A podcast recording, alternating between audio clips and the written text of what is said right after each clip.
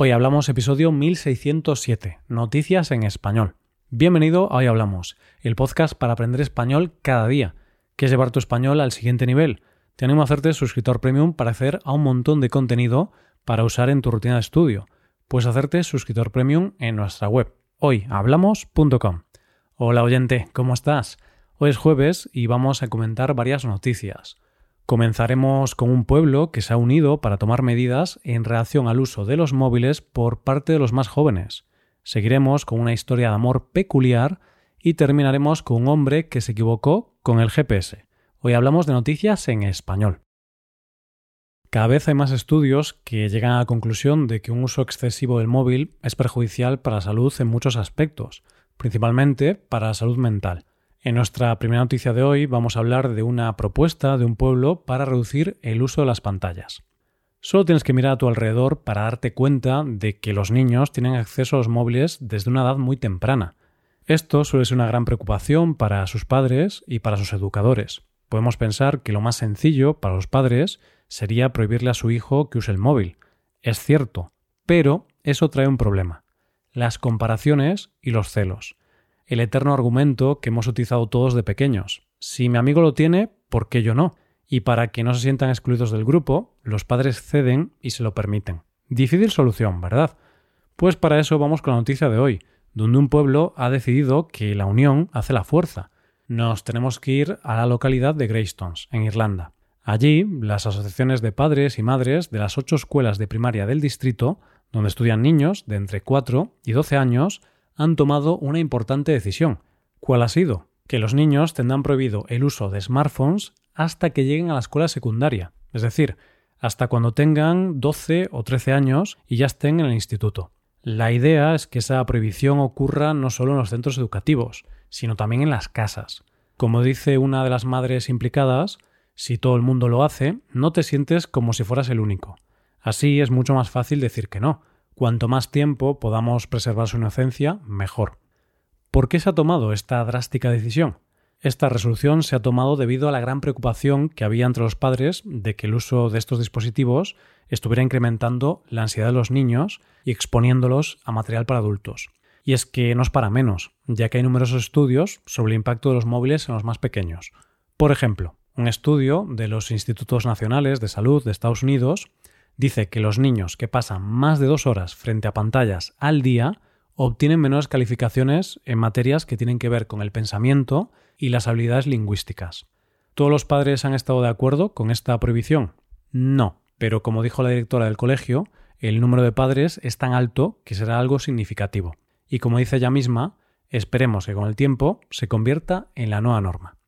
Fíjate, oyente, la importancia de esta medida que el ministro de Sanidad del país, Stephen Donnelly, que vive cerca de este pueblo y tiene hijos, ha escrito esto a favor de esta resolución. Irlanda puede ser y debe ser líder mundial en garantizar que los niños y los jóvenes no sean objeto de ataques ni se vean perjudicados por sus interacciones con el mundo digital. Debemos facilitar que los padres limiten los contenidos a los que están expuestos sus hijos. Soy de la opinión de que los móviles y las redes sociales son herramientas muy útiles, pero también tienen sus riesgos. Son capaces de lo mejor y también de lo peor. Creo que es positivo intentar alejar un poco a los niños de estos dispositivos Obviamente, no podemos aislarlos del mundo porque sería contraproducente, pero quizás sería positivo intentar reducir el tiempo que pasan con el móvil. Esta idea me parece muy positiva, siempre que no sea una imposición para todo el mundo y cada familia pueda decidir libremente cómo quiere educar a sus hijos. ¿Tú qué opinas, oyente? Vamos con la segunda noticia. Pienso que las aplicaciones de citas, estilo Tinder, han cambiado y están cambiando la forma de actuar de los humanos y en el futuro se estudiará cómo eso habrá impactado a nuestra sociedad. Pero eso lo dirá el tiempo. Nosotros, por lo pronto, vamos a ver en nuestra segunda noticia de hoy algo relacionado con este tipo de aplicaciones. Esta es una historia de amor que empieza en Tinder, pero no es una historia al uso. Tengo que decirte que esta historia pasó hace un tiempo, pero se ha vuelto a hablar de ella en redes sociales y se ha actualizado el estado de los protagonistas. Empecemos con la historia. Los protagonistas son Josh Asfek y Michelle Arendas que en el año 2014 empezaron a chatear a través de Tinder, la famosa aplicación de citas. Como empiezan todas las conversaciones, tuvieron un match, que significa que tanto él como ella dijeron que les gustaba a la otra persona, y en ese momento la aplicación te permite empezar una conversación. El primero en iniciar la conversación fue Josh, que le envió un mensaje a Michelle. Pero ese primer mensaje no tuvo contestación hasta dos meses más tarde, cuando ella le contestó esto. Oye, lo siento, mi teléfono murió.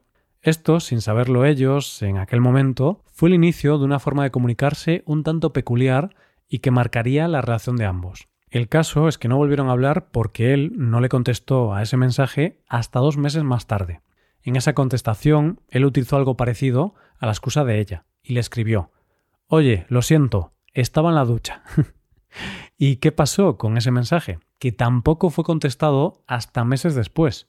Y así estuvieron tres años, contestando mensajes, pero dejando pasar meses entre el mensaje y la contestación. Pero un día todo cambió. Un buen día, Josh decidió compartir una captura de pantalla de sus conversaciones con Michelle a través de Twitter. Como te puedas imaginar, esta historia se hizo viral. La repercusión fue tan grande que Tinder intervino en esta historia de amor. La empresa escribió, es hora de que os conozcáis en la vida real. Tenéis 24 horas para decidir en qué ciudad queréis tener vuestra primera cita, y os enviaremos allí. Ellos dos se hablaron y se pusieron de acuerdo en cuál sería el destino, y así escribieron en esta red social. Después de un largo debate acerca de vuestra increíblemente generosa oferta, nuestra primera cita de ensueño sería en Hawái. Nos vemos en Maui. Es curioso, ¿eh, oyente? Que cuando era para viajar gratis, sí fueron capaces de hablar rápido y ponerse de acuerdo en poco tiempo. Tinder contestó, os mandamos a Maui, pero no podéis tardar dos años en hacer las maletas. Todo parecía indicar que ese primer encuentro sería en Hawái, y tal y como dijo Josh, mi única expectativa es disfrutar de nuestro viaje y disfrutar conociéndonos. No puedo esperar para estar en la playa. Pero no fue así, porque fue tal el impacto de esta historia que fueron invitados a que se vieran por primera vez en un plató de televisión.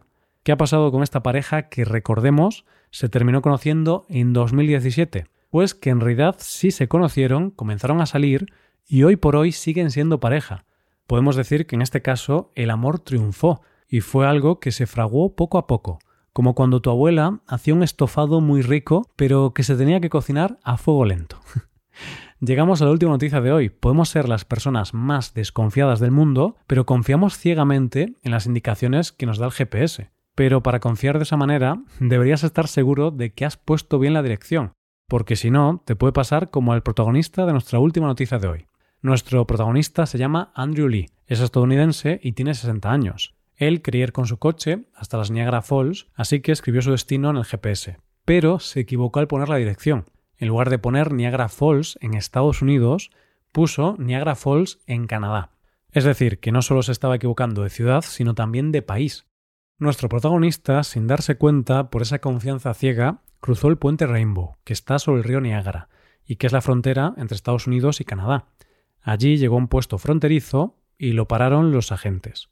Evidentemente, el hombre no llevaba pasaporte, y es por eso que los agentes decidieron hacer una inspección al coche.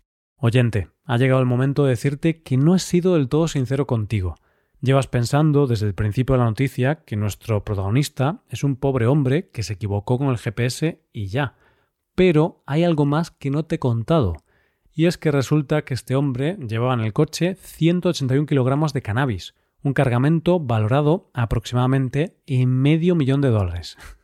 Cuando los agentes examinaron el coche, se encontraron con el cargamento de marihuana en pequeños paquetes sellados al vacío y distribuidos por todo el coche, además de unos 600.000 dólares en efectivo que le incautaron. ¿Qué le pasó? Pues lo arrestaron porque, aunque el consumo de esta sustancia en Canadá es legal, no es legal la importación no autorizada.